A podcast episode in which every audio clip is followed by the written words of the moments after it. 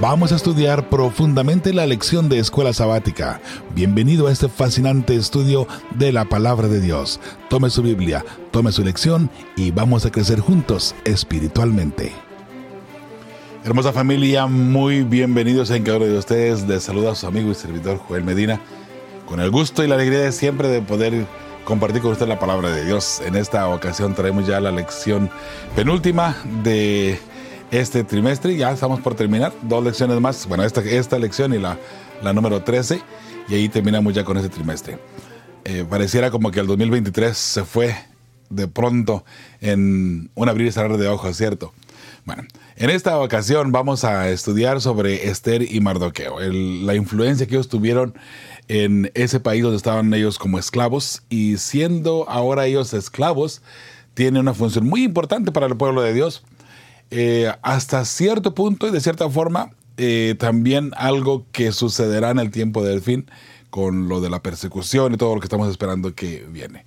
Pero bueno, antes cualquier cosa que eh, vayamos con la lección, me gustaría agradecer a todos ustedes que nos acompañan constantemente a través de las redes sociales, a través de Radio Fe y Esperanza, también a través de YouTube, a través de Facebook. Gracias por estar en contacto con nosotros, también gracias por enviar su petición de oración. Hemos hablado por muchas personas en esta semana y nos da mucho gusto poder tener ese espacio en Fe y Esperanza de dedicarlo a la oración para que de esa manera sus peticiones por medio de nosotros lleguen al trono de gracia de Dios también. Eh, esperamos en el Señor que Él vea con gracia a cada una de sus peticiones y de esa manera también eh, pueda, podamos tener respuesta.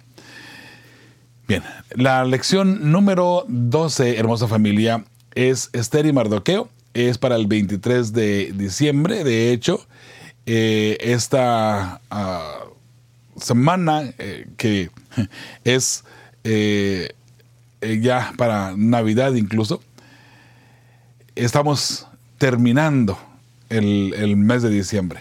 Y con todo esto vienen fiestas y celebraciones. de pronto nos desviamos un poquito ¿no? de, adorar al Creador. Eh, por dedicar tiempo a las fiestas, a eso me refiero, que no de ninguna otra manera, ¿no? Sin embargo, hermosa familia, recuerde mantener siempre sus pies sobre la tierra y recordar. Es verdad que Jesús vino, Jesús eh, nació en un momento dado, aunque no sabemos que no fue en diciembre, pero es la, la costumbre del, del, mundo, ¿no? En forma personal yo no celebro Navidad y no me gusta tampoco eh, incitar a mi iglesia para que celebremos Navidad. Sin embargo, hermosa familia, eh, el mundo está enternecido en estas fechas y vamos a utilizar eh, lo que dice la hermana Guay, ¿no? la ocasión para hablarles del amor de Jesús, tal vez regalarles un libro, El Camino a Cristo, El Ser de todas las gentes, de pronto el conflicto de los siglos también. si tenemos la oportunidad, regalemos algo de esa manera, ¿no? La gente está en esta ocasión con ganas de recibir algo y muchas personas no reciben nada. Qué hermoso poder traerles una Biblia de pronto, regalarles una Biblia y que la persona siente que recibió algo, ¿cierto? Bueno, eh, independientemente de cuál sea nuestra creencia en cuestiones de la Navidad, del árbol de Navidad y todo lo demás, con tantos prejuicios y tantas cosas que hay por allí. Y digo esto porque hay muchas personas que van a venir y van a decir que la Navidad pues es algo pagano y todo lo demás. Y efectivamente, ¿no? Lo que es la Navidad, el, árbol de Navidad y todo lo demás. Sin embargo, hermosa familia, eh, no, no, seamos tan dogmáticos. Y con esto no estoy diciendo que está bien que la celebremos, ¿no? Si, si la celebramos, ok. Eh, dice, diría la palabra de Dios, ¿no? Eh, uno juzga al que come y, eh, bueno, mejor dicho, no juzguemos al que come y el que come no juzga al que no come, ¿no? Eh, hermanos, no, no juzguemos unos a los otros, ese es el punto. Independientemente de lo cual sea nuestra posición, ¿sí? No juzguemos. de esa manera nos salvamos a nosotros y también salvamos a los demás. no juzgar. Ya cada quien en su momento dado y con la luz que vaya teniendo va a dar respuesta a Dios, va a dar, en este caso, a la hora del juicio, ya cuentas a Dios, ¿sí?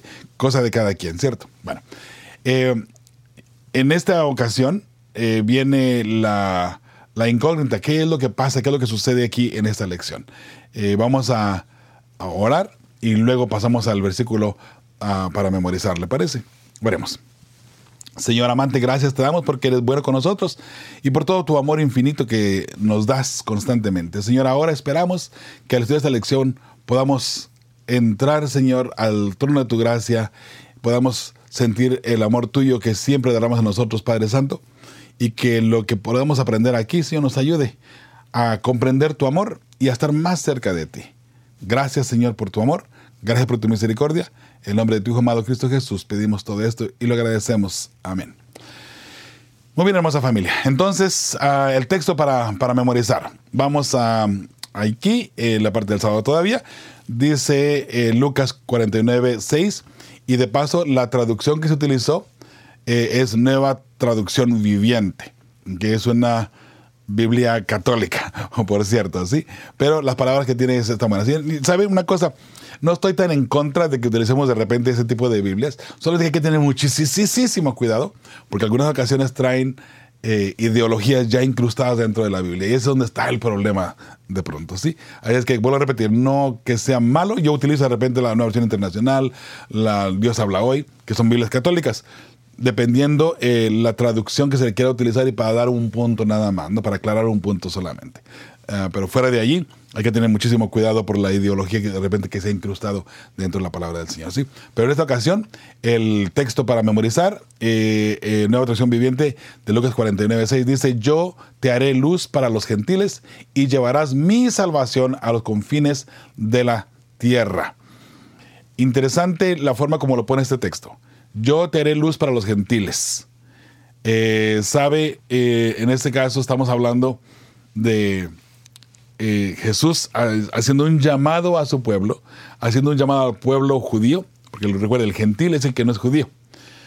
Yo te llamo a ti para que tú seas la luz, para que lleves el evangelio a las personas que no son judíos, que no son, en este caso, escogidos como el pueblo hebreo, no, por Dios de esa manera sino que son, eh, en este caso, convertidos al, al judaísmo, si le queremos llamar en el sentido espiritual, ¿ok? En el sentido espiritual. Eh, entonces, Jesús dice, yo te hago luz para que vayas a dónde? A los gentiles. Bueno, hermosa familia, hoy todavía se aplican esas palabras de Cristo Jesús, porque hoy por hoy, usted y yo somos ah, israelitas espirituales, somos del pueblo hebreo espirituales. Somos judíos, si le queremos llamar, espiritualmente hablando. Okay, no de una forma literal, por supuesto.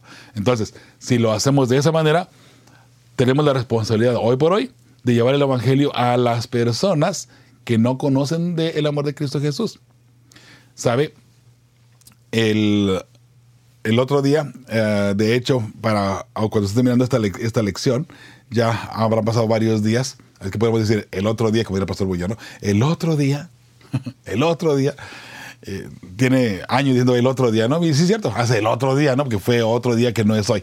Entonces, eh, para mí sería lo mismo. El otro día eh, tuve la oportunidad de ir con una familia adventista aquí en, en Phoenix, Arizona, y ellos habían, habían recibido una invitación de unas personas para estudiar con ellos sobre profecías. Eh, Iglesia de Dios. He hablado un poquito más de, un poquito antes de ellos anteriormente en, algunas lecciones anteriores. Ah, estas personas, este, este esta gente, eh, creen que la Nueva Jerusalén es la madre de Jesús. Creen que la Nueva Jerusalén es Dios también. Eso se llama Iglesia de Dios. También guardan el sábado, por cierto. Pero tienen unas ideas tan extravagantes, Dios mío, que en serio, de repente, eh, con el buen sentido de la palabra, ¿no? De repente te da coraje pensar cómo puede ser posible que tomen textos tan fuera de contexto completamente y los quieran aplicar donde no van, ¿no? Bueno, eh, eso es lo que, lo que está pasando hoy por hoy en el mundo. Eh, tuve la oportunidad de estar ahí con ellos, estuvimos ahí un pequeño debate. por supuesto, Bella Familia, cuando la, la, misma ah, Biblia se va explicando sola, no hay nada que refutar. Y no me refiero a que a, Joel Medina, no, no me refiero al pastor fuera tal o evangelista tal. No, me refiero a la Biblia misma. La Biblia es clara, pero cuando queremos descontextualizar la Biblia, ahí tenemos un grave problema, ¿sí? Y de hecho muchas denominaciones hacen precisamente eso, descontextualizan completamente textos. Y sabe, arman un texto aquí, un texto acá de repente para ponerlos juntos y decir, ah, mira, esto es lo que quiere decir. Jesús vino en 1948, dicen ellos, según ellos. en 1948 vino Jesús y estuvo aquí en la tierra eh, por 40 años. Entonces, entonces, de 1948 a 1985, Jesús se fue al cielo, supuestamente. Bueno, obviamente, nada de eso es verdad. La Biblia no menciona tal cosa y la Biblia no lo pone de esa manera. Pero ellos, según las, por las profecías, indican es que tienen que meter ahí a fuerza, ¿no? Ciertas cosas, ¿no? Todo esto, hermanos, ahora mucha gente me dice, pero ¿por qué habla eso si la lección va por Esther y Mardoqueo? ¿Sabe, mis hermanos? Si no conocemos las profecías, nos vamos a perder. Sí, nos vamos a perder de punto principal del principio bíblico para poder comprender. Recuerde, las profecías son las señales que nos van dando a través del mundo, a través de el tiempo, para saber cuándo Jesús vendrá. No tenemos el día, ni la hora, ni el año, ni mucho menos eso. Alguien me puso ahí un mensajito, por cierto, en una de las lecciones, que no diera fechas. Estimada familia, yo no doy fechas, en lo más mínimo. Tal vez me malinterpretó, o si mencioné algo, no fue de la forma como la persona lo entendió, posiblemente, no lo sé. Les pedí que me, que me dijera de qué se trataba, pero no he recibido respuesta aún todavía. Hermanos, no hay fechas para cuando Jesús vaya a venir. Aunque algunas personas están diciendo que, va, que Jesús viene en el 2031, ¿no? Y tal vez ahí es donde la persona dijo, no, está dando fechas. No, yo no. Yo no lo estoy diciendo. Otras personas están diciendo que Jesús viene en el 2031. Igual, podría venir, podría venir. Pero mis hermanos, la Biblia no nos va a dar un año tampoco de esa manera, ¿sí? Porque la Biblia dice, nadie conoce el día ni la hora, ¿no? Ah, pero el año sí. No, tampoco. Tampoco. La profecía es clara y sencilla. Lo que está, ah, vamos a mirar hoy aquí en, este libro de Esther es precisamente lo que va a suceder en un momento dado en el futuro, en el cuestiones de la persecución en contra de los santos. Aquí el pueblo judío recibe una opresión por alguien que los odia, ah, en este caso Amán. Algo trae Naamán en contra de ellos. ¿Qué fue el problema y por qué Naamán odiaba a los judíos? ¿Sabe? Naamán cuando se dio cuenta que Mardoqueo era judío, les agarró coraje a los judíos. ¿Y por qué? ¿Cuál fue el problema con Mardoqueo? Que Mardoqueo no se inclinaba a él cuando, cuando Amán pasaba.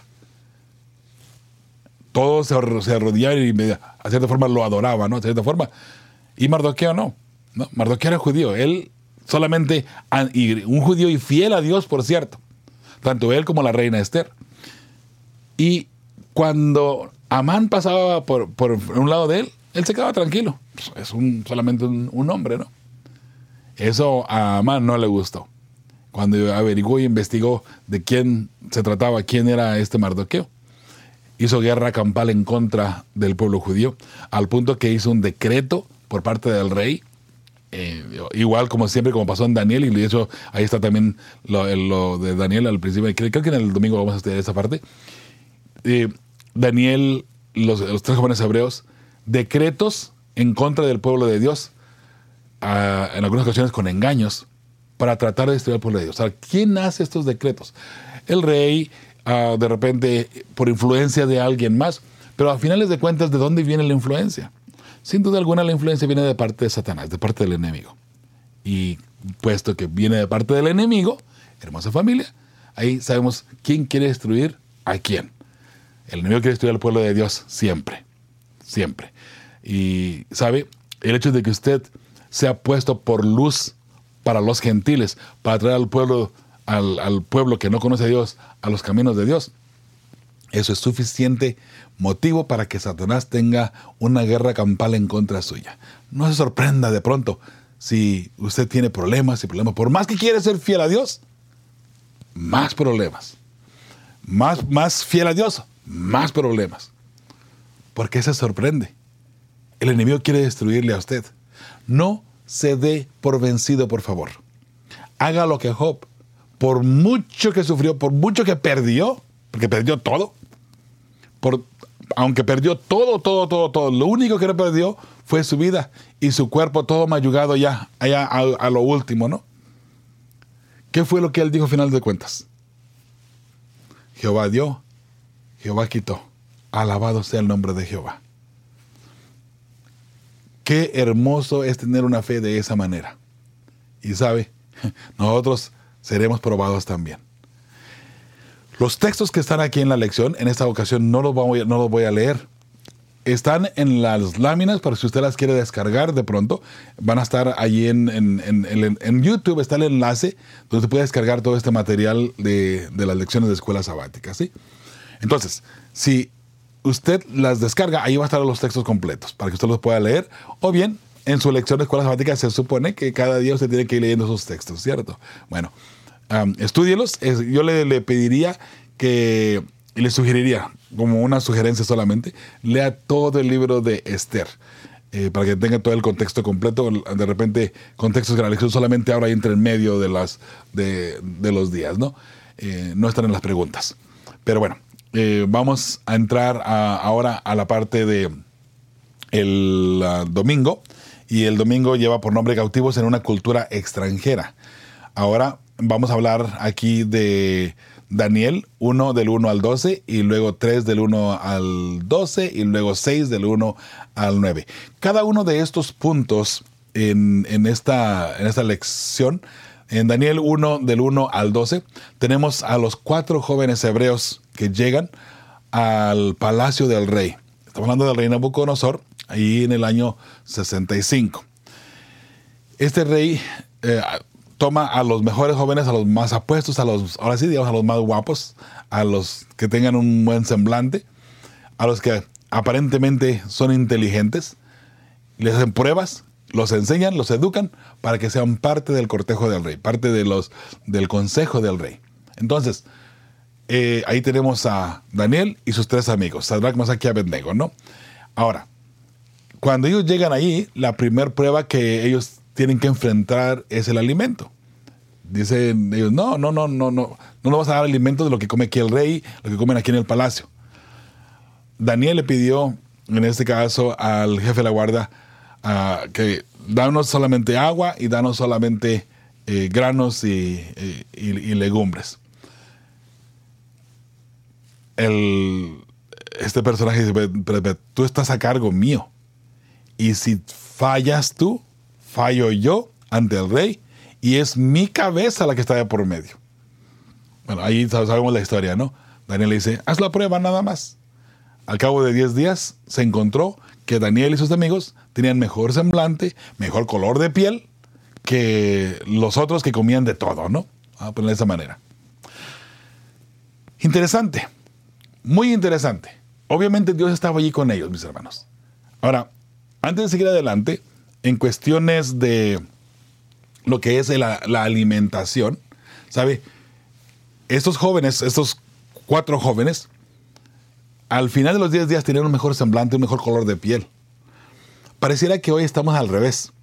Pareciera hoy que las personas que, que se llevan un régimen alimenticio de vegetariano, de legumbres, vegano en muchas ocasiones, parece que el color de la piel se pierde. Bueno, ¿qué, de repente, ¿qué es lo que pudiera estar pasando aquí? Recuerde, bella familia, y no es solamente la alimentación la que va a hacer la diferencia. Porque mucha gente puede decir, ah, bueno, de hecho, esa es, la dieta que Dios puso al principio. Es verdad. Sin embargo, no es solamente la dieta lo que va a hacer la diferencia. Es tu conexión con Jehová. ¿De qué le sirve a una persona ser vegetariano, ser vegano y llevar un régimen alimenticio al pie de la letra? Cuando su carácter, Padre Santo, por favor, todo el mundo le saca la vuelta. Parece que es una persona amargada.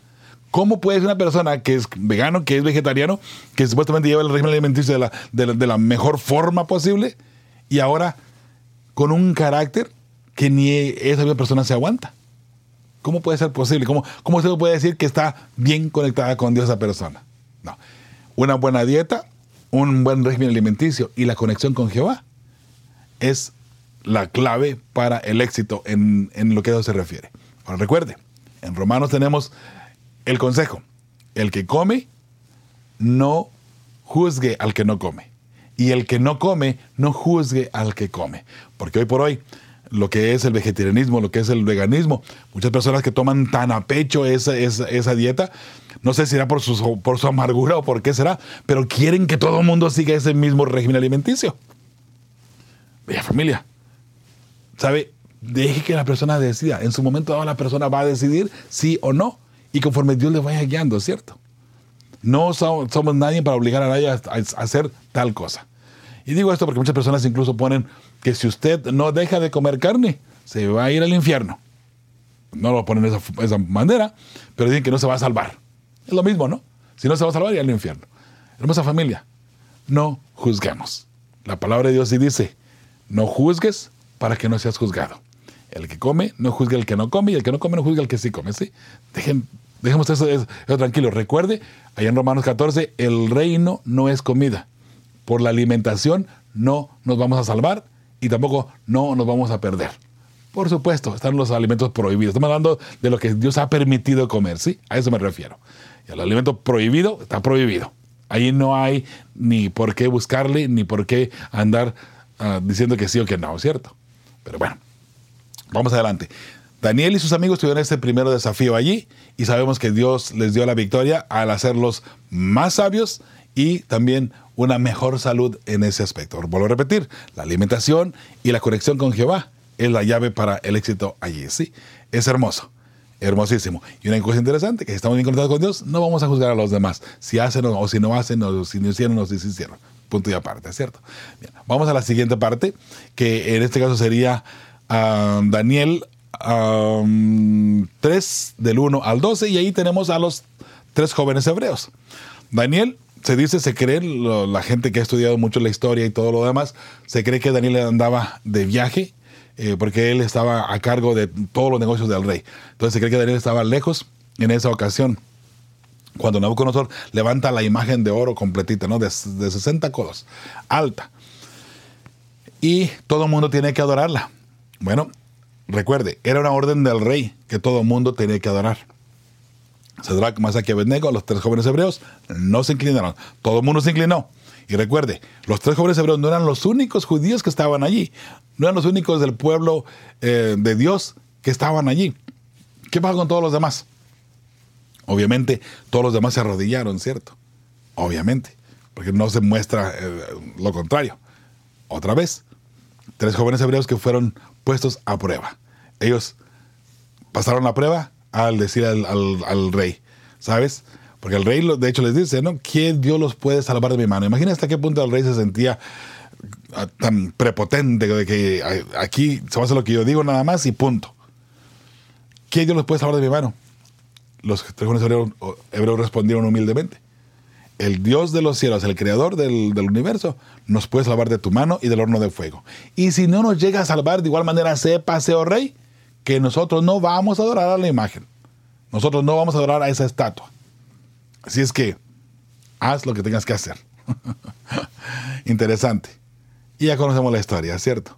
Fueron al, al horno de fuego, donde el rey, ahora dentro del horno de fuego, no ve a tres personas que echaron ahí, sino ve a cuatro personas. Y el mismo rey, conociendo quién era Jesús, dijo, ese cuarto tiene aspecto del el Hijo de Dios. En algunas versiones dice hijo de los dioses, pero el original es el hijo de Dios.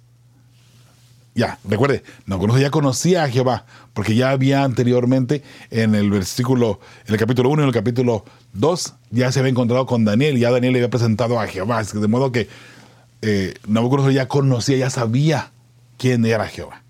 Ok, ahora, con todo esto, él reconoce que el cuarto que está allí es el Hijo de Dios.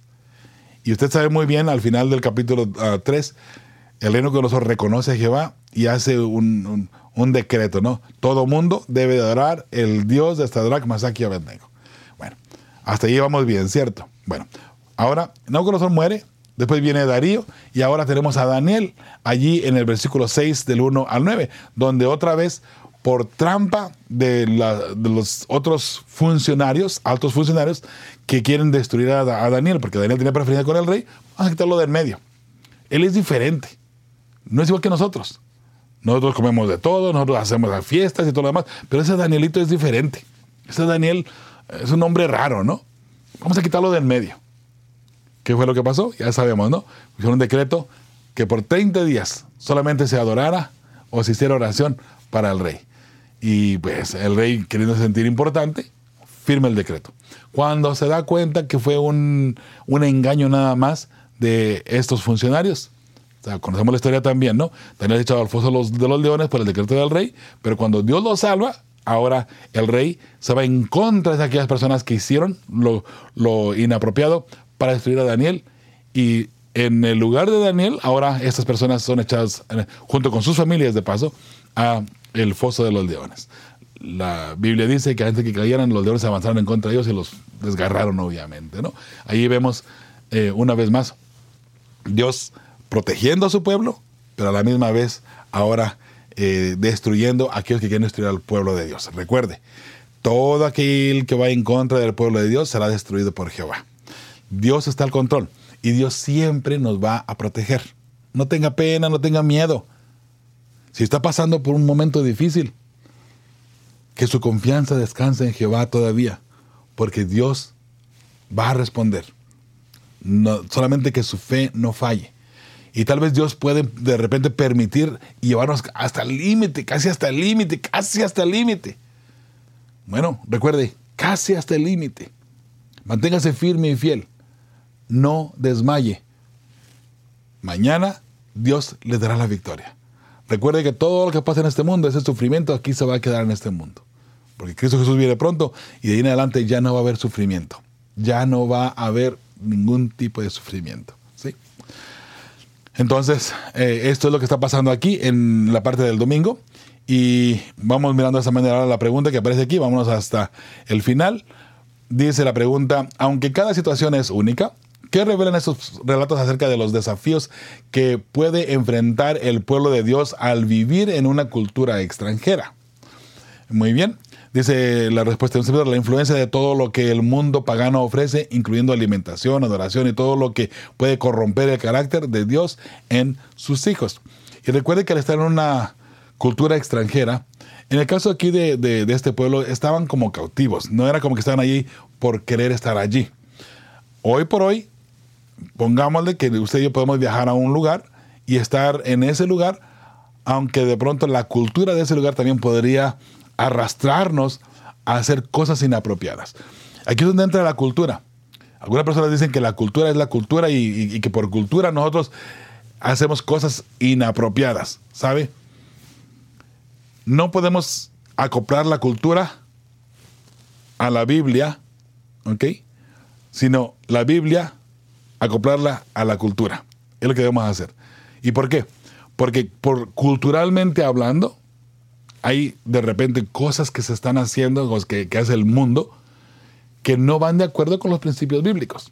Entonces, por cultura, ah, pues es que, es que mi cultura, es, ni modo, es mi cultura, ¿qué le vamos a hacer? ¿Cierto? Bueno, ¿sabe? ¿Por qué no ponemos la Biblia mejor y el principio bíblico y lo ponemos encima de esa cultura? Todo va a cambiar. Y allí no hay nada más que estar alegando. No ponga la cultura sobre la Biblia. La Biblia va primero, después la cultura. Y entonces allí podemos entender mucho, mucho mejor. Ahora, es verdad que algunas cositas no pueden, no, no, no, no cambiarían dependiendo de dónde usted se encuentre. Un ejemplo, voy a poner un ejemplo bien sencillito. Aquí en Estados Unidos, obviamente, eh, la industria es muy diferente. Vivimos en un, en un, aquí en Estados Unidos, en un país eh, muy avanzado. Hoy por hoy, por ejemplo, usted de repente ve cómo uno se viste, ¿no? Con un traje, con su corbata, eh, con zapatos de vestir, ¿cierto? Y ropa de vestir. Si va con camisa, pantalón de vestir. No va con ropa deportiva a la iglesia, ¿cierto? No va con ropa de vaquero a la iglesia, aquí en Estados Unidos.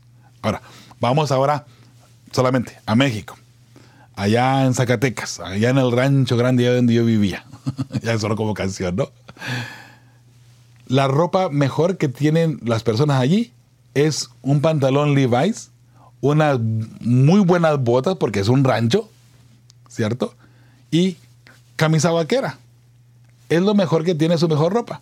La pregunta es, para ellos, allá en el rancho, predicar así, de esa manera, que, es lo mejor que tienen, ¿estaría mal? Por supuesto que no. Por supuesto que no. No vamos a poner, o sea, la cultura de aquí, de la ciudad, no la vamos a llevar al rancho. Y la del rancho tampoco la pueden llevar a la ciudad. Ahora, imagínese de pronto, imagínese de pronto que venga un, un predicador de ahí del rancho, un laico, linda persona que conoce mucho todo lo demás, pero ahora que venga a una ciudad y que venga aquí a Estados Unidos, por así decirlo, a predicar en una iglesia grande, la, iglesia central, por así decirlo, donde hay 700, 800 personas. Y va a subirse con un pantalón de mezclilla, con unas botas y una camisa vaquera. ¿Sabe qué? Perdone y lamento decirlo, ¿no? Pero va a, va a encontrar un choque cultural bien fuerte. Ah, pero puede predicar así. Hay gente que no puede predicar.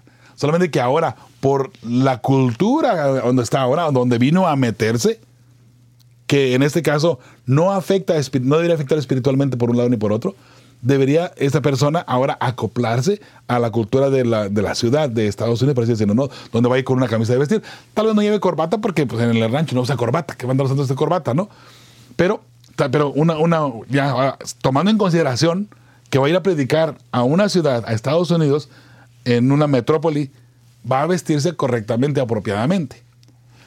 Algo muy interesante es que una persona de la, de la ciudad puede ir a un rancho y predicar con saco y ropa no normal, ¿no? Haga de cuenta como el tipo vegetarianismo, ¿no? Una persona que come solamente vegetales, que es vegano, no puede comer ah, carne, no puede comer la comida regular, ¿no? En ese sentido. Me refiero a la regular que me, la carne y todo lo demás. Pero una persona que, que, que sí come carne, sí puede comer del, veganismo, del vegetarianismo nada más, ¿no? Más o menos para hacer el intercambio allí, ¿no? Hermanos, no dejemos que la cultura extranjera choque con, con nuestra adoración. Y si nosotros podemos evitar al ir a predicar que nuestra, que nuestra forma de vestir, con nuestra forma de ser, incluso algunas palabras también, que no choquen con la cultura donde vamos a estar ahí predicando nada más. ¿sí? Eso, eso creo que es lo, correcto y lo apropiado. Recuerde, la cultura no va por encima de la Biblia. No. La Biblia por encima de la cultura. Y así, todo el mundo contento y todo el mundo feliz. ¿sí? Muy bien, vamos ahora ahí al final de la página en el domingo. Dice, ¿qué desafíos a tu fe estás enfrentando en tu propia cultura? ¿Cómo respondes a ellos? Bueno, eh, respuesta de un servidor. Una vida ajetreada que, aunque no adoramos a dioses paganos, nos impide adorar correctamente al Creador del universo. Y eso puede pasar en nosotros hoy por hoy, independientemente de donde estemos, si es en el rancho, si es en la ciudad o en un valle, lo que sea, ¿no? La vida que estamos llevando hoy por hoy, lo que es la sociedad, ah, hace que nos olvidemos de Dios de pronto. Tengamos mucho cuidado con eso solamente, ¿sí? Vamos a la parte del lunes, ante un tribunal extranjero. Dice, lee Esther 2 del 1 al 9. Ahora sí, eh, aquí encontramos ahora que dice, eh, solamente voy a aquí al principio, pasadas estas cosas, asosegada ya la ira del rey Asuero, Se acordó de Basti y de lo que ella había hecho y de la sentencia contra ella. Y dijeron los criados al rey, sus, sus cortesanos, busquen para el rey jóvenes vírgenes de buen parecer. Aquí ahora eh, estamos mirando eh, la elección de la reina Esther. La reina Esther es llevada ante, ante el rey para que, junto con otros jóvenes más, para que el rey elija una de ellas como reina y conocemos ya la historia, ¿cierto? Recuerde, la reina Esther no reveló que era judía. Y ahí tenemos la pregunta en la lección. ¿Por qué no lo reveló? ¿Está correcto eso? ¿Está apropiado? Porque dice, ay, yo soy judía. Que conste, usted me quiere elegir como reina, está bien, pero recuerde, yo soy judía. Allá usted. ¿Sabe? De repente es importante callar al principio para después ganar. Pero todo esto va guiado por el Espíritu Santo. Que sea Dios el que nos vaya guiando en qué momento es necesario callar y en qué momento es necesario hablar. Y aquí vemos ahora a través del libro de Esther, vemos precisamente esta parte. ¿sí? Ahora eh, vamos a, la parte de, de la pregunta. Dice, ¿qué nos enseñan estos versículos acerca de la situación de Mardoqueo y de Esther? Bien, la respuesta de un servidor.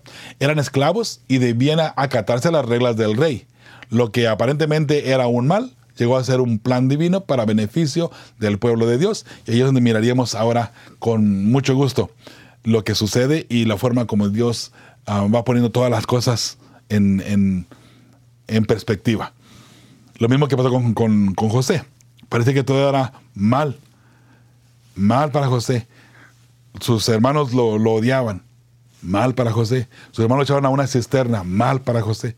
Sus hermanos lo vendieron. Mal para José. Llega a Egipto. Mal para José. La esposa de, de Potifar lo, eh, lo acusa eh, allí este, sin, razón. Mal para José.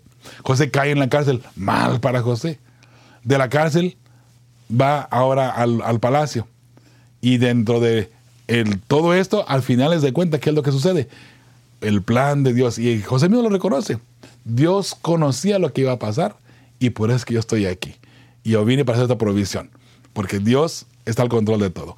Qué hermoso poder reconocer que Dios está al control de todo, hermosa familia. Y que Dios, a finales de cuenta, tiene la respuesta para ti. Cualquier problema que tú tengas, cualquier situación que tú estés pasando, recuerda, Dios tiene el control en todo. Y de todo, y con todo el sentido de la palabra, ¿sí? Entonces, vamos a una segunda pregunta que aparece en la parte de el lunes. Dice, lee uh, Esther 2 del 10 al 20. Ahora, aquí es donde Esther es llevada, llevada ante um, el rey. Dice, Esther no declaró cuál era su pueblo ni su parentela, porque Mardoqueo le había mandado que no lo declarase. Ahora el versículo 20 dice, ah, bueno, de hecho es lee Esther 2.10 y el versículo 20. Dice el versículo 20, y Esther, según le había mandado a Mardoqueo, no había declarado su nación ni su pueblo, porque Esther hacía lo que decía Mardoqueo, como cuando él la educaba. Entonces la pregunta que aparece aquí, ¿qué estaba sucediendo aquí y por qué Mardoqueo le dio esa orden? Muy bien. Dice número, eh, la, perdón, la respuesta de un servidor. Si Esther dijera la verdad de su nacionalidad, no hubiera tenido la oportunidad de salvar al pueblo. Aunque Mardoqueo no conocía el futuro, vamos a de esa manera, él eh, se percató que al Esther ser parte de la corte del rey, parte del reino, algo bueno puede salir de allí, ¿cierto? No digas nada, no digas de quién eres, no de tu, nacionalidad, no digas nada, quédate callada. Pero note qué interesante, porque después cuando viene Mardoqueo, cuando se ha hecho el decreto para matar a todos los judíos, ahora Mardoqueo le pide a Esther, ahora es tiempo de que hables y que digas, porque al final de cuentas, aunque estés en la palacio del rey, tú eres judía y vas a morir junto con todos los demás. O ahora intercede para que esto no suceda. No vamos a ver eso más adelantito. Pero bueno, eh, ahora, por lo pronto, era necesario callar. Y por eso le digo, en algunas ocasiones, hermosa familia, cuando viene alguien a hablar con usted, ¿es necesario hablar? No, de pronto es, es bueno callar. De pronto es bueno callar, ¿sí? Muy bien, vamos a el pie de la página el lunes dice, piensa en qué circunstancias podrías ser prudente y no hablar abiertamente de tu fe. ¿O nunca deberíamos hacer esto? ¿O eso, no? ¿Por qué? Muy bien, eh, respuesta de un servidor. Para proteger a terceras personas podemos no revelar nuestra fe inmediatamente. El martes, el testimonio fiel de Mardoqueo. Y ahora aquí vamos a entrar, dice Lee Esther 3 del 1 al 15. ¿Qué sucedió aquí y por qué? dice ahí, leo nomás al principio, después de estas cosas el rey Azuero engrandeció a Amán, hijo de Amedata Agageo, y lo honró y puso su silla sobre todos los príncipes de, que estaban con él. Aquí vemos ahora a Amán creciendo y con ahora la fama que tenía y el poder que él tenía, por supuesto, él quería hacer uso de esto, ¿cierto? la gente que lo miraba, sabiendo que era uno de los grandes, lo saludaba, lo, reverenciaban, si le queremos llamar así. Cosa que Mardoqueo no hizo. Eso, por supuesto, no le agradó a Amán. Lo que decíamos al principio en, ah, en la introducción. Eso no le agradó a Amán. Y ahí que tenemos ahora el problema grande y fuerte. Veamos lo que ah, dice la respuesta aquí. Eh, a la pregunta que qué sucedió aquí y el por qué. Eh, la respuesta del servidor, Mardoqueo se mantuvo fiel a Dios. A Amán no le agradó que Mardoqueo no se arrodillase o no se arrodillara frente a él y se enfureció contra todo el pueblo judío e intentó destruirlos. Y allí tenemos ahora, obviamente, eh, que la fidelidad de Mardoqueo. Fíjese qué interesante, la fidelidad de un solo hombre tuvo consecuencias para todo el pueblo judío. Porque Mardoqueo era parte, eh, él era, era uno de los que estaban ahí en el palacio. Y Amán, no queriendo ir en contra de uno que está ahí en el palacio porque estaba muy cerca del rey, bueno, no contra él, pero voy con todo su pueblo que no está aquí en el palacio. Y ahí ya conocemos la historia del evento. Vamos al pie de la página aquí del el martes. Dice, ¿de qué modo incluso ahora podemos ser probados como lo fue Mardoqueo? ¿Cómo debemos responder? ¿Ok? Respuesta de un servidor. Aunque hoy no esté de por medio nuestra vida, sí debemos mostrar nuestra fidelidad a Dios en todo.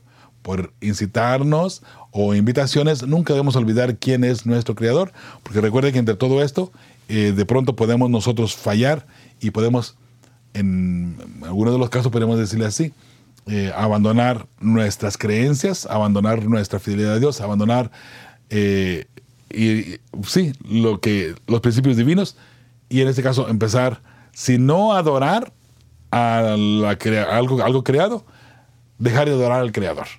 Y ahí en este caso eh, sería lo mismo. El hecho de no adorar al creador es lo mismo como si adoráramos a, una criatura, no algo creado. Sería prácticamente lo mismo porque es estar lejos de Dios y eso es el pecado y eso es precisamente estando lejos de Dios, está nuestra perdición y bien nuestra muerte eterna. ¿sí?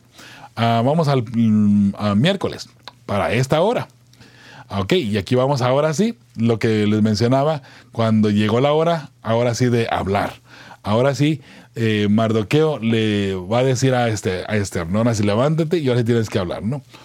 Dice, lee Esther 4 del 1 al 14. Eh, luego que supo Mardoqueo todo lo que se había hecho, rasgó sus vestidos, se vistió de silicio y de ceniza y se fue por la ciudad clamando con grande y amargo clamor y vino hasta delante de la puerta del rey, pues no era lícito pasar dentro de la puerta del rey con vestido de silicio. Y usted puede seguir leyendo todavía allí. Voy a, parafrasear nada más para avanzar. Mardoqueo cuando se da cuenta que se ha hecho un decreto para estudiar todo el pueblo, de, pueblo judío, él rasga sus vestidos y ahora tiene luto. ¿Sabe? Todo mundo que respetaba a Mardoqueo del pueblo judío tuvieron silicio, ayuno y oración todos se, unieron en oración como pueblo judío y allí apoyaron a Mardoqueo. Ahora Mardoqueo viene ante la, ante la puerta del rey. Esther no sabía lo que estaba pasando. Esther estaba dentro del palacio, pero lo que estaba sucediendo acá afuera, Esther estaba ajena completamente. Hasta que viene Mardoqueo y recuerde, él no podía entrar al palacio, de modo que no pudo hablar con Esther. Entonces Esther manda a, a Eteo, algo así, no Eteo, algo así, eh, que era uno de, los, de los, de los ah, ah, hombres que estaban allí bajo su mando, ¿sí? Eh, entonces lo manda para que vaya y hable con Mardoqueo. Entonces le da la razón y viene Mardoqueo. Y estuvo yendo de atrás para adelante, de, un, de uno por un lado para otro, llevando y trayendo el mensajito, ¿no? Hasta que Esther se da cuenta de lo que estaba pasando. Y ahora uh, Esther va ante el rey y conocemos ya la historia, ¿no? Eh, se supone que la reina Esther era una mujer hermosísima en gran manera. El rey estaba enamorado de ella, obviamente, y le dijo, ¿no? Si he encontrado gracia en ti, revoca el decreto que se ha hecho. ¿Sabe? Eh, lo que se sellaba con el anillo, según se, sigue leyendo ahí el libro de, de, Esther, no se podía revocar. Era algo ya que no se podía detener. Lo mismo pasó con Daniel en el foso de los leones. Esos grandes funcionarios no se podía revocar. Por eso es que el rey, con dolor en su corazón, tuvo que echar a Daniel dentro del foso de los leones. Ahora, tomando eso en cuenta, aquí con Esther pasa algo parecido. El rey dice, no se puede revocar. Sin embargo, ¿qué se puede hacer? Bueno, usted sabe ahora la historia. Eh, se hace un decreto. Ahora el rey, con su firma, con su anillo, manda cartas inmediatamente para todos los judíos. Estén alerta. Se ha levantado algo en contra de ustedes para destruirlos. Defiéndanse. No se queden callados. Tienen la autoridad del rey para defenderse. Eso fue lo que logró Esther. Cuando eso sucede, ahora los judíos se preparan. Ya no van a estar tranquilos. Sabiendo lo que venía, se prepararon. Eh, obviamente, Amán murió. Y dice allí, eh, al, final de cuentas, ¿no? También diez hijos de él murieron también allí, en, esta misma ciudad donde estaba el rey. Mueren y obviamente allí terminó todo en, cuestiones de persecución en contra del pueblo de Dios. Hermoso que al final de cuentas el rey dice, ok, me he dado cuenta de lo que ha pasado aquí, en mi ciudad. ¿Qué más ha pasado en las otras ciudades donde no, donde no, estoy, donde no estoy, donde no está mi presencia? ¿Qué más quieres que haga para ti? Lo que tú digas, eso se hará. Eh, ahora la reina Esther tenía el mando hasta, cierto punto, ¿no? Bueno, recuerde, ahora era tiempo de hablar y ahora Esther tuvo que venir ante el rey. Y conocemos todos los detallitos, ¿no? Que no podía entrar menos que el rey la invitara, que si el cetro, que si y todo lo demás, ¿no? Pero vamos a avanzando solamente y sabemos ya ahora lo que sucedió, ¿cierto? Bueno, la pregunta que aparece aquí, a la que le vamos a dar respuesta también, vamos a pasar aquí. Dice, ¿por qué en ese momento se consideró apropiado que Esther se identificara como judía? Muy bien. Ahora dice la respuesta del servidor. Ahora fue el momento de identificarse para que interviniera por el pueblo judío.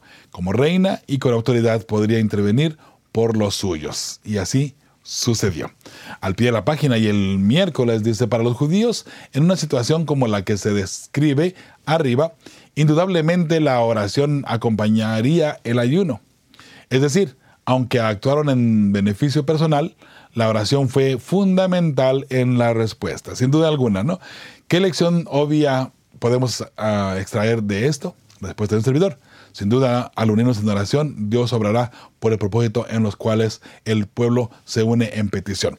Y esto es, es, es interesante, familia, porque mire, si no se hubiese orado, si el pueblo no se hubiera unido en oración, vamos a ponerlo por un momento nada más, ¿no? Si el pueblo no se une en oración, Esther podía haber ido ante el rey pero que había la posibilidad, no, sabes que ya no, ya, ya se hizo el decreto, ya se, se, puso la ley, no hay nada más que yo pueda hacer. El rey podía haberle dicho eso a, a Esther. Sin embargo, ¿qué fue lo que sucedió? Debido a que el pueblo se había unido en oración, el corazón del rey se conmovió y dijo, bueno, tienen razón, aunque no se puede revocar el decreto, pero aquí está un decreto nuevo que se defiendan y tienen mi autoridad para que se defiendan y no se dejen matar por alguien que los quiere destruir. Interesante. Sin duda alguna, la oración tuvo mucho que ver, hermosa familia, para que eh, todo esto terminara de la forma como terminó. Vamos allí a la parte del jueves ahora. Dice eh, eh, el título para este día, El milagro de Purim. Dice, lee Esther 9 del 1 al 12. Ahora dice eh, Esther 9 del 1 a, al 12. En el mes de undécimo, que es el mes de Adar, a los 13 días del mismo mes cuando debía ser ejecutado el mandamiento del rey y su decreto, el mismo día en que los enemigos de los judíos esperaban enseñorearse de ellos, sucedió lo contrario, porque los judíos se enseñorearon de los que los aborrecían. Y ahí tenemos esa guerra campal, o bien eh, en, contra, ¿no? Eh, los que venían a matar a los judíos, a los judíos se pudieron defender, como ya dijimos anteriormente, y de esa manera eh, el pueblo judío se salvó. Y el pueblo judío prevaleció en este caso. Sin duda alguna, Dios estuvo allí. Uno puede decir, ah, pero ¿cómo puede ser posible que yo esté allí cuando están matando a otras personas? ¿Y qué tal las otras personas? No mucha gente piensa, ¿no? Hermosa familia, recuerde que Dios está al control y si alguien quiere ir en contra suya, mire, que usted se mantenga firme y fiel, ¿sabe? No digo que se vaya usted en contra de esa persona, ¿no? Y también haga algo en contra de la persona. No, no, no, no estoy diciendo eso, sino que Dios tiene el control y en su momento dado, Dios va a responder. En, el, en aquel entonces, por eso cuando Jesús vino, cambió esas reglas, esas leyes. De ahí en adelante Jesús ya no dijo, váyanse y peleen en contra de. Recuerde que desde que Jesús vino, ya eh, de ahí en adelante jamás el pueblo de Dios fue a pelear ni a matar a nadie ni a conquistar a nadie. Jesús vino y cambió esa regla, esas leyes. Antes era la ley de la fuerza, porque si el pueblo judío no luchaba en contra de, moriría. El caso aquí está palpante. Si no se ha hecho un decreto de parte del rey apoyando que los judíos se defendieran y que lucharan en contra de sus enemigos, ¿qué hubiese pasado? ¿Sabe? si el rey no los hubiera apoyado, los judíos habían tenido que ser sumisos y prácticamente morir, como ha sucedido en otras ocasiones. No hace mucho tiempo, todavía eh, en, el holocausto del pueblo judío. No hace mucho de eso. Pero bueno, hermosa familia, esos son los detalles que necesitamos entender y comprender. Dios permite ciertas cosas porque es necesario en su momento y según donde el pueblo de Dios se encuentre, por supuesto, ¿sí? Vamos a, leer la pregunta que aparece aquí y la respuesta. ¿Cuál fue el resultado del esfuerzo de Esther? Muy bien. Eh, la respuesta de un servidor. El rey Asuero, al encontrar en gracia a la reina Esther, revocó el decreto de Amán para destruir a los judíos. Bueno, no lo revocó necesariamente en el sentido de que lo haya abolido, ¿no? Pero sí, entonces los judíos se, levantaron en contra de sus enemigos. Eh, al decir que lo revocó me refiero a que hizo el mismo decreto, pero ahora para los judíos. Defiéndanse. Ya mm, les mandé a estos que peleen en contra de ustedes de cierta forma, ¿no? Por orden de Amán, pero ahora ustedes defiéndanse, por favor. Y aparentemente el pueblo judío era más que los enemigos. Por eso pudieron con ellos y destruirlos de esa manera también, ¿sí? Bien, al pie de la página, allí el jueves dice los desafíos, ¿no? Ora para que Dios te dé el valor de compartir algo que Él ha hecho por ti con una de las personas de tu lista de oración esta semana. El desafío avanzado comienza un diario de pequeñas o grandes cosas especiales que Dios hace por ti. Revísalo y ahora para y ahora para que y ahora, perdón, para que Dios traiga esas cosas a tu mente en el momento justo para que puedas compartirlas con alguien. Y eso es muy bueno. Ah, sabe, entre todo esto, vuelvo a repetir, ojalá que podamos vivir la lección de escuela sabática de este trimestre. Ha sido hermosísima y muy, muy buena. Eh, y que podamos llevar este mensaje de salvación, ¿sí? Es verdad, y tal vez los desafíos que están aquí ah, no lo estemos llevando al pie de la letra. Eh, y, y, por qué? Bueno, dependiendo nuestro estilo de vida que llevemos. En forma personal, por ejemplo, estamos constantemente predicando el Evangelio por todas partes y haciendo materiales para ustedes que vienen por ahí muy prontito. Y estamos luchando constantemente para llevar el conocimiento a más personas en todo el mundo. Entrando este año 2024, eh, Radio Fe Esperanza tendrá una programación un poquito diferente y vamos a, buscar la forma de, eh, de llevar estos, esta programación de una forma uh, que todos podamos crecer espiritualmente. Vamos al viernes y en el viernes tenemos tres preguntas. La primera pregunta, el libro de Esther nos deja algunas preguntas sin respuesta, sobre todo en lo que se refiere al rol de Esther en la corte del rey, a pesar de que fue elevada la función de reina. ¿Es posible conciliar estas cosas con su fe? ¿Y de qué manera? Bueno, eh, podríamos decir uh, como uh, está la respuesta aquí un servidor. Sí, se puede. Pues la persona que es fiel a Dios en cualquier posición, tanto económica o de rango, puede mantenerse, puede mantener una relación con Dios y puede mantener firme al Señor, ¿sabe? Recuerde que Daniel también era un funcionario, uno de los, junto con Nabucodonosor. Daniel llegó a ser el segundo de Nabucodonosor, así que tiene un rango bastante alto. Como aquí Unidos tenemos el presidente y el vicepresidente, que es su asistente. Interesante, ¿no? Entonces, de esa manera, igual, um, aquí este, un, hijo de Dios puede tener un, puesto dentro del el gobierno sin dejar a un lado su fidelidad a Dios y sin abandonar a su creador, por supuesto. ¿sí? Vamos a la parte de, eh, bueno, no a la parte, a la segunda pregunta aquí del viernes, de las famosas palabras de Esther. Y si perezco, que perezca. Han resonado a lo largo de los milenios como un ejemplo de fidelidad incluso ante la muerte. ¿Cómo reflejan sus palabras lo que el pueblo de Dios enfrentará en los últimos días cuando los asuntos descritos en Apocalipsis 13 se hagan realidad? Muy bien, respuesta de un servidor. Igualmente tendremos que tomar decisiones, uh, llevar a cabo acciones que podrán, uh, que pondrán perdón, nuestras vidas en peligro.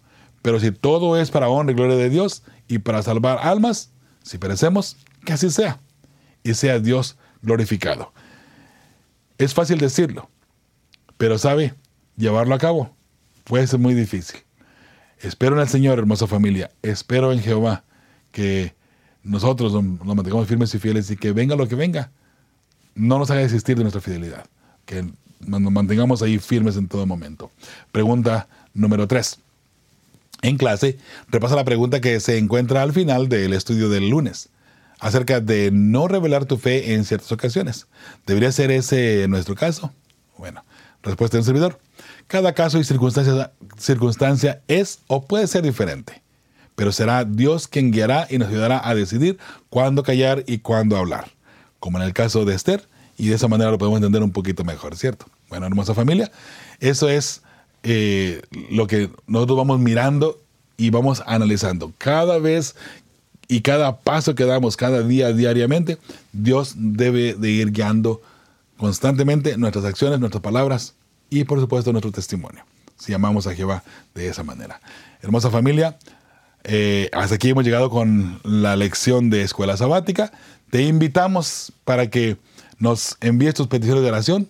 Deja tu comentario ah, allí en el, eh, en el video en YouTube, si, es, si puedes entrar a YouTube. Eh, igual, mándanos un mensajito a través de Facebook, a través de WhatsApp. Ahí está el número en, pantalla, el, símbolo de más, luego el número 1, luego 951-231-3877. Y ahí nos pueden mandar tu mensajito, ¿sí? Eh, al igual a nuestro correo electrónico que es info arroba y esperanza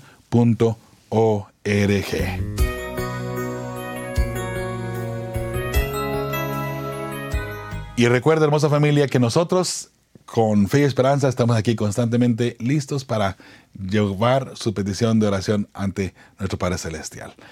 Hasta aquí hemos llegado, hermosa familia. Esperamos en el Señor que eh, Dios esté en tu familia y te siga guiando y cuidando en todo el resto de este fin de año y que nos vaya guiando día a día para estar a cuentas con Él. Sí, Dios te bendiga y Dios te guarde.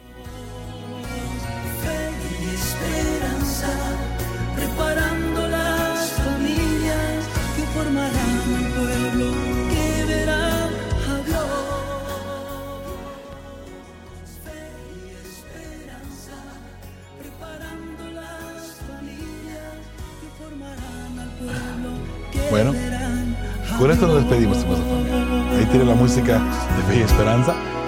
Dios le bendiga abundantemente. Dios le agrade su forma de ser. A Dios le agrade su forma de llevar las cosas. Y que por supuesto que Dios le bendiga a su familia. Recuerda que con fe y esperanza seguimos preparando a las familias que formarán parte del pueblo que verá a Dios. Y por supuesto, su familia debe estar ahí. Cuando Jesús venga, de majestad, su familia debe estar de pie. Dios te bendiga. Hasta la próxima semana. Mi servidor Joel Medina. Preparando las familias que formarán al pueblo que verán a Dios. Fe y esperanza. Preparando las familias que formarán al pueblo que verán a Dios.